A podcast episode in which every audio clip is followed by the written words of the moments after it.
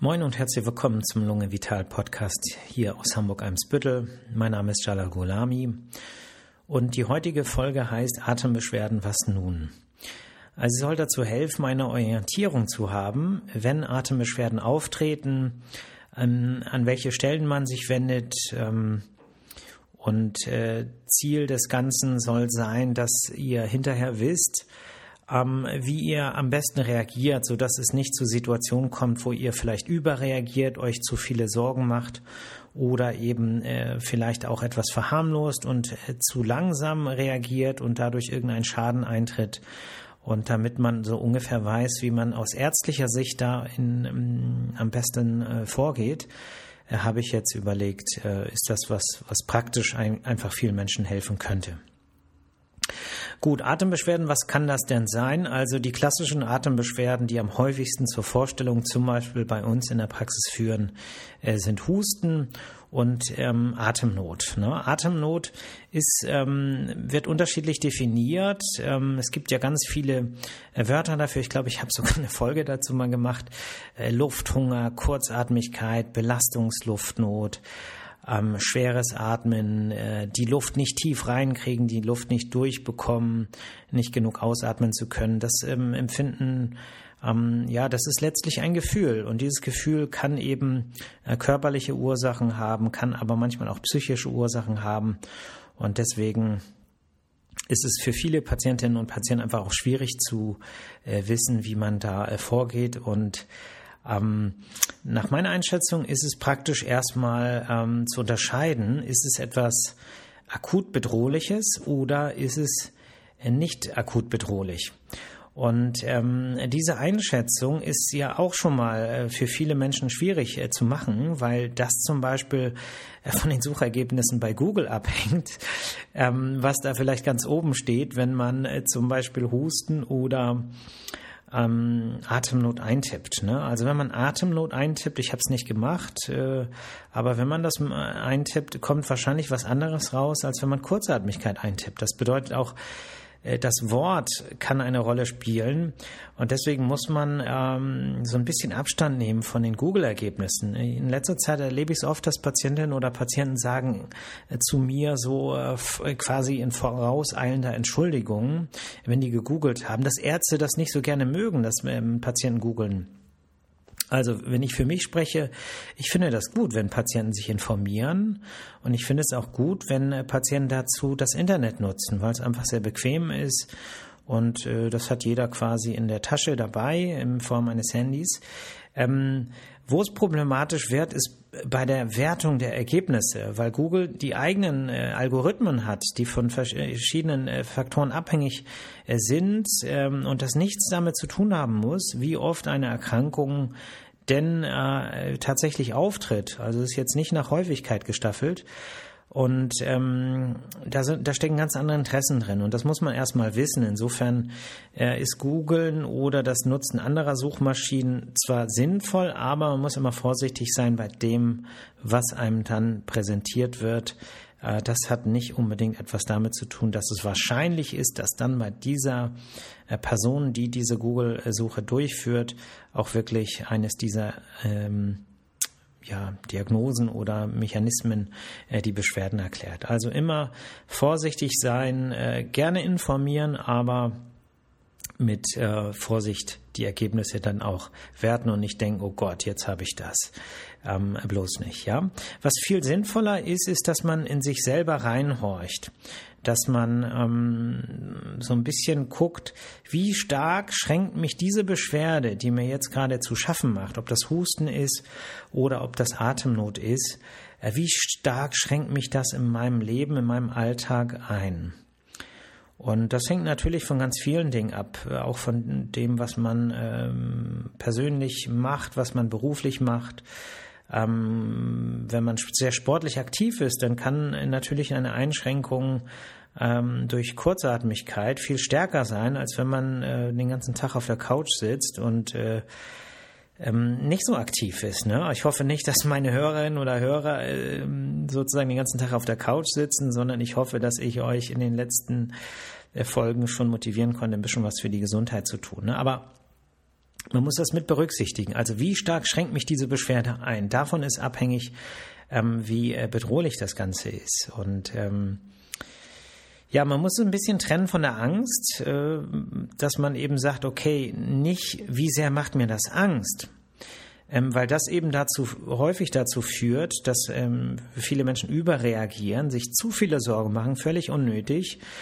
Ähm, aber auf der anderen Seite eben auch nicht dazu führen soll, dass ähm, äh, vielleicht die Furchtlosen auch gravierende Symptome ähm, äh, und Einschränkungen hinnehmen und sagen, ja, ich kriege zwar keine Luft, aber ich muss ja auch nirgendwo hin, ich hab, äh, kann mir mein Essen bestellen und es wird geliefert, ich muss noch nicht mehr einkaufen und so weiter. Ne? Also insofern so ein bisschen trennen von der ähm, von der Angst und von oder vielleicht von dem Mut und gucken, wie, wie sehr stört mich das funktionell, ne? Und das so ein bisschen nüchtern einmal analysieren.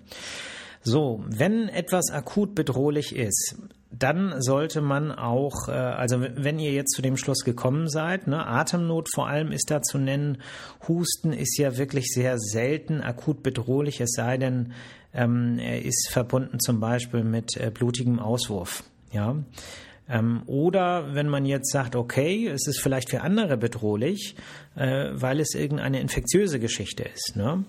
Auch das könnte akut bedrohlich sein, gerade jetzt in der Corona.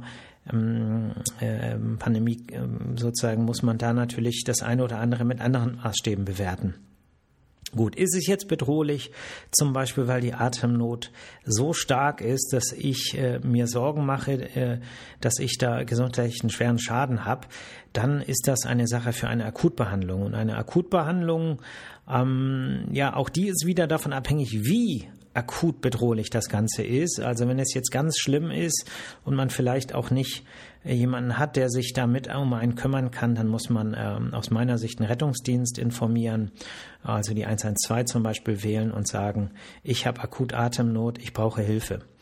Äh, wenn das Ganze nicht ganz so akut ist, äh, dann kann man natürlich auch sagen, also bedrohlich, aber ein bisschen weniger, als dass man jetzt einen Rettungsdienst ruft, kann man natürlich auch sagen, ich stelle mich in einer ähm, Notfallsprechstunde vor beim Hausarzt.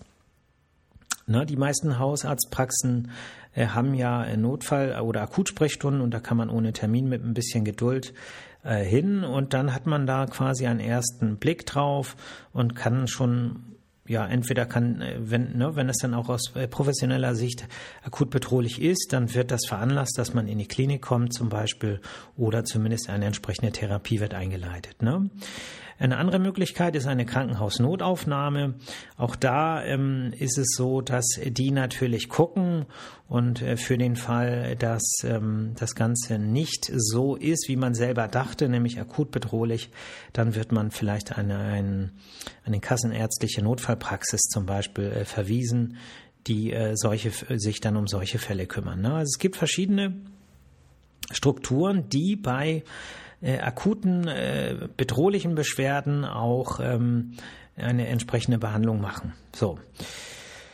Ähm, was ist, wenn die Beschwerden nicht bedrohlich erscheinen? Ja, dann muss man sagen, vereinfacht gesagt, man hat Zeit.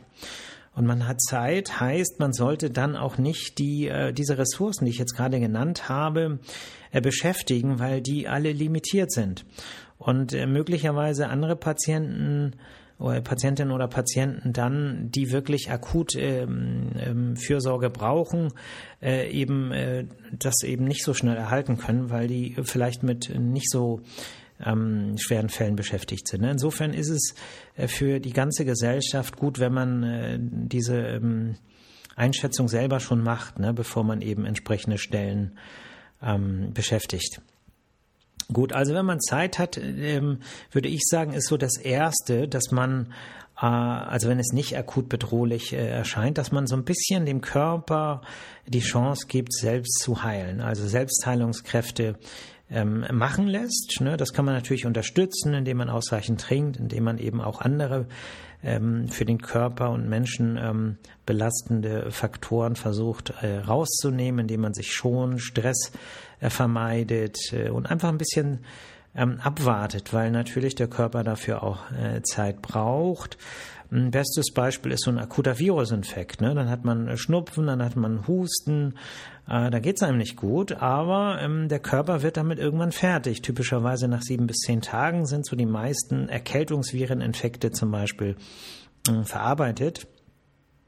Und das kann man auch nicht unbedingt beschleunigen, nur weil man jetzt in irgendeiner Notfallambulanz äh, äh, ist oder zu irgendjemand anderem, sondern da muss man den Körper machen lassen, ihn natürlich dabei unterstützen und vor allem nicht noch schädigen. Ne? Also für die Raucherinnen oder Raucher unter euch äh, bloß nicht rauchen und sondern auch äh, sozusagen ähm, sich äh, schon. Und man sollte auch dann natürlich die Situation insgesamt bewerten und so ein bisschen rauszoomen aus der Beschwerdesymptomatik und gucken, wie es einem sonst so geht und wie viel dieser Beschwerden wirklich ähm, ja, zum Beispiel auf die Atemwege zurückzuführen sind. Ne? Also wie sehr huste ich tatsächlich? Ist das äh, wirklich so?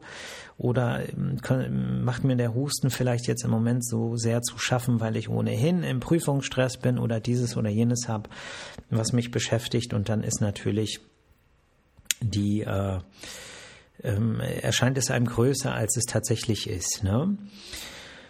Gut, ähm, also Selbstheilungskräfte ähm, machen lassen, äh, vielleicht mit naturheilkundlichen ähm, Hausmitteln, sage ich jetzt einfach mal, äh, unterstützen und vor allem abwarten. Ja, aber wie lange abwarten? Ne? Wie lange abwarten?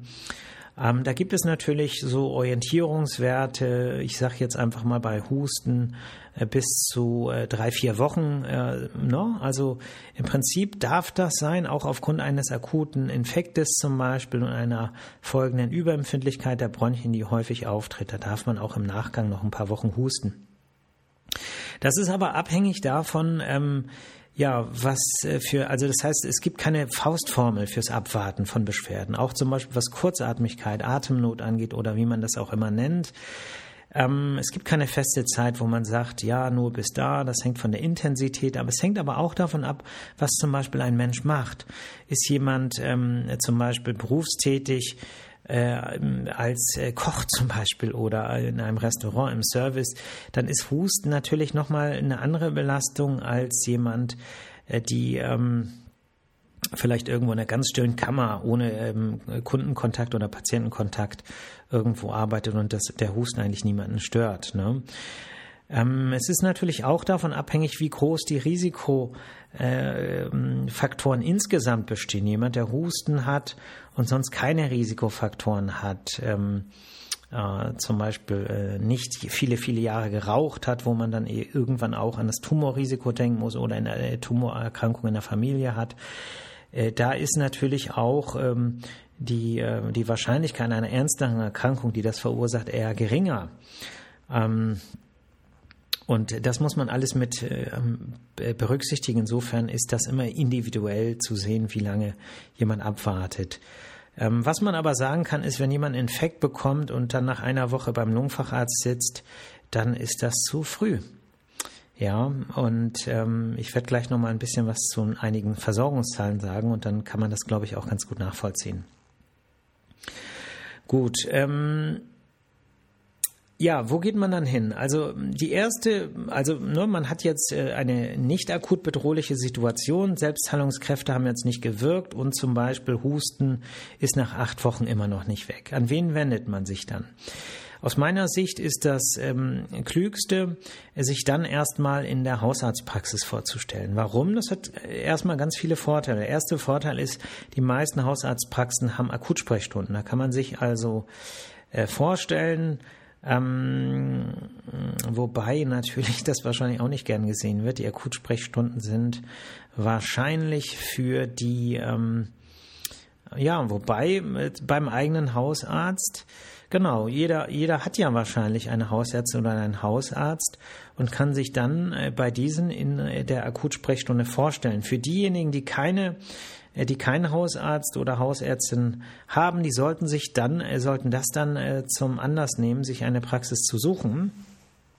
Ich weiß allerdings nicht, bin ich jetzt ehrlicherweise überfragt, aber äh, falls irgendeine Hausärztin oder Hausarzt den Podcast hört, bitte gerne äh, kurze Info an mich, ob auch ähm, sozusagen Patienten, die noch nie da waren, äh, sich in einer Akutsprechstunde in einer Hausarztpraxis vorstellen dürfen.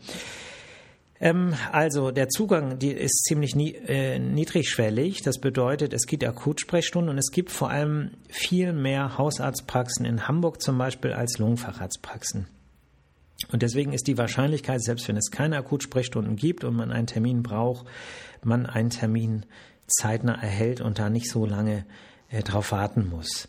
Ähm, vielleicht, um das so ein bisschen nachzuvollziehen. Es gibt in Hamburg, was die Lungenfacharztsitze angeht, 31 KV-Sitze. Das bedeutet, ähm, wenn es alles Vollzeitärzte ähm, sind, 31 Kassenarzt, Kassenärzte in Hamburg. Und die verteilen sich aktuell so auf etwa 20 Lungenfacharztpraxen. So bei über 1,8 Millionen Einwohnern in Hamburg bedeutet das, dass pro KV-Zulassung etwa 61.000 Einwohner versorgt werden. Das bedeutet also, wenn man mal mh, mm, die Zahlen so sich anguckt, für mich als äh, Vertragsarzt mit einem KV-Sitz, ich bin für 61.000 Einwohner mh, mm, statistisch gesehen äh, verantwortlich und versorge die. So würden jetzt im Winter diejenigen, die Husten bekommen, alle hierher kommen direkt, dann könnte man sich ungefähr vorstellen, wie viel Zeit ich noch für andere Patientinnen oder Patienten hätte. Insofern ist es einfach auch aufgrund der Kapazitäten, um die jetzt nicht sozusagen äh, zu beschäftigen, ist es äh, oder zu blockieren, ne, äh, ist es wichtig, dass man eben guckt, wer muss an welcher Stelle zu, zu, zu welcher Kapazität, um, um die möglichst vernünftig einzusetzen. Und deswegen ist immer an erster Stelle immer äh, die Hausarztpraxis. Und manchmal erlebe ich Patienten, was mich dann echt ärgert, die dann sagen, ja, ähm, wenn wir dann fragen, warum sind sie direkt hierher gekommen? Ähm, ja, der Hausarzt kann ja eh nichts untersuchen. Also ähm, das ist ein Quatsch. Äh, erstmal befragen die Hausärztinnen und Hausärzte sehr gründlich. Die können erste Untersuchungen, Labortests und auch äh, gewisse Lungenfunktionsuntersuchungen durchführen und können dann immer noch, und das tun die dann auch, wenn die sozusagen dann nicht entsprechend auf die Diagnose kommen oder die Therapie nicht erfolgreich ist, die Patienten weiter überweisen. Und wir haben zum Beispiel deswegen, weil zu viele Patienten ohne vorher bei der Hausärztin oder beim Hausarzt gewesen zu sein, zu uns gekommen sind, haben wir eine Überweisungspflicht eingeführt, dass Patienten dann eine Überweisung mitbringen müssen, damit äh, wir sie äh, behandeln. Das ist für uns, muss man auch ehrlicherweise sagen, auch so ein bisschen die Kontrolle, dass wir nicht die erste Anlaufstelle sind, weil das nicht so richtig Sinn macht, sondern erst dann, wenn von hausärztlicher Sicht das nötig ist, die Patienten zu uns überwiesen werden sollen. So, und das passiert dann auch. Äh, dann kommen die äh, Patientinnen oder Patienten mit einem Überweisungsschein zu uns. Und äh, die Ersteinschätzung ähm, durch den Hausarzt ist auch deshalb wichtig, weil die meisten ihre Patienten natürlich auch kennen, und zwar die Gesamtsituation kennen und auch wissen, gibt es da vielleicht noch ähm, psychische Belastungsfaktoren, wie ist der Patient insgesamt drauf. Und das ist natürlich ein Bild, was jemand, der eine Patientin oder einen Patienten über Jahre kennt, das kann man als Lungenfacharzt nicht in einem Gespräch, egal wie gründlich man fragt, immer alles auch äh, voll erfassen. Ne? Für einen Patienten hat es natürlich auch den Vorteil, dass äh, äh, der ähm, Arzt einem bekannt ist und äh, wahrscheinlich auch sympathisch ist, weil ich mir nicht vorstellen kann, dass man ähm, sich, also letztlich die Chemie wird stimmen, ne? weil sonst sucht man sich, denke ich, äh, ein, ähm, eine, einen anderen Hausarzt oder eine andere Hausärztin. Ne? Wäre aber nochmal ein spannendes Thema zu überlegen, ist es wirklich so, wie zufrieden äh, seid ihr als Patientin oder Patienten mit euren Ärzten und woran macht ihr das fest? Ne? Das wäre mal vielleicht so ein interessantes Thema für ein Interview. Also wer Lust hat, gerne melden. Ähm, dann, äh, ja, wie geht's weiter? Wenn jetzt der Haus, die Hausarztpraxis nicht weiterkam, überweisen die an den Lungenfacharzt und äh, wir machen dann zum Beispiel hier natürlich auch unsere Gespräche, unsere Tests und möglicherweise Therapievorschläge. Und wann überweisen wir weiter? Wir überweisen zum Teil auch, oder besser gesagt, wir weisen ein, und zwar an die Lungenfachabteilungen. Äh, zum Beispiel, wenn wir Diagnosen nur über Gewebeproben bekommen können, über Biopsien, dann äh, werden die Patienten in die Kliniken geschickt. Oder wenn ähm, es sich um seltene Erkrankungen handelt, wo wir sagen, es ist besser für die Patientin oder Patienten in einem Zentrum behandelt zu werden, ähm, weil die einzelne Praxis sowas nicht so oft sieht und dann auch wenig Erfahrung damit hat. Ne? Man kann sagen, man ist gut in dem, was man häufig macht und das gilt nicht nur für Chirurgen, das gilt natürlich auch für Internisten. Und wenn Sie ein Krankheitsbild sehr selten sehen, dann haben Sie natürlich insgesamt weniger Erfahrung. Und da kann es sinnvoll sein, dass Zentren, Ambulanzen in Kliniken äh, sozusagen auch Patienten ambulant mitversorgen. Ne? Und das passiert in der Regel auch. Wichtig, dass man dann auf dem entsprechenden Überweisungsschein so ein Kästchen anklickt äh, nach Paragraph 16 irgendwas SGB und so weiter. Ne? Ist nicht so interessant. Ähm, dann ähm, manchmal wollen wir natürlich auch eine weitere Meinung haben. Das spielt äh, und, und auch dann überweisen wir an Kliniken oder an Ambulanzen in Kliniken. Zum Beispiel, wenn sehr kostspielige Medikamente verschrieben werden müssen.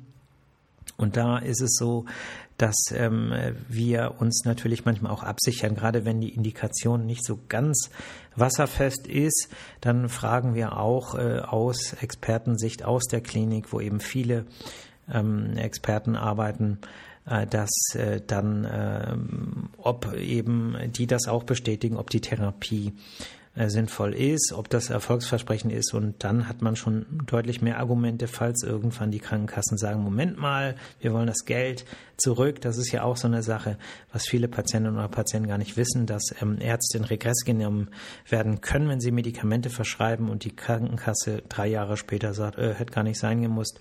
Dann will die das Geld von dem Arzt zurückhaben und nicht von dem Patienten. Insofern bitte ich um Verständnis bei dieser Gelegenheit, wenn wir hier und da auch nicht immer Wünschen von äh, Patientinnen oder Patienten entsprechen können, zum Beispiel nach irgendwelchen Medikamenten, Originalen. Ähm, manchmal sagt die Krankenkasse einfach, nee, nee, ist nicht, äh, das Generikum tut's genauso. Was ja oft auch der Fall ist und ähm, das ist wieder ein anderes Thema, auch wieder ein Thema für einen Podcast. Ich muss mir sowas echt mal aufschreiben, weil manchmal ähm, fallen mir dann in dem Moment nicht immer äh, so viele Themen ein wie hier während der Sendung. Gut, das ist eigentlich das Thema gewesen. Da ich es heute auch so ein bisschen eilig habe, habe ich nicht so viel sonst, äh, was ich euch äh, erzählen möchte. Ich möchte euch nur hm, wie immer sagen, dass ihr gut zu euch sein sollt, auf euch aufpassen sollt, auf andere aufpassen sollt, gut zu anderen sein sollt, dass ihr auf die Balance achtet ähm, und immer beides im Auge habt, euch und euer Umfeld und das soll eine ausgeglichene energetische Beziehung sein. Also, Hakuna Matata, passt gut auf euch auf und ihr hört mich nächste Woche Freitag wieder. Bis dann. Ciao.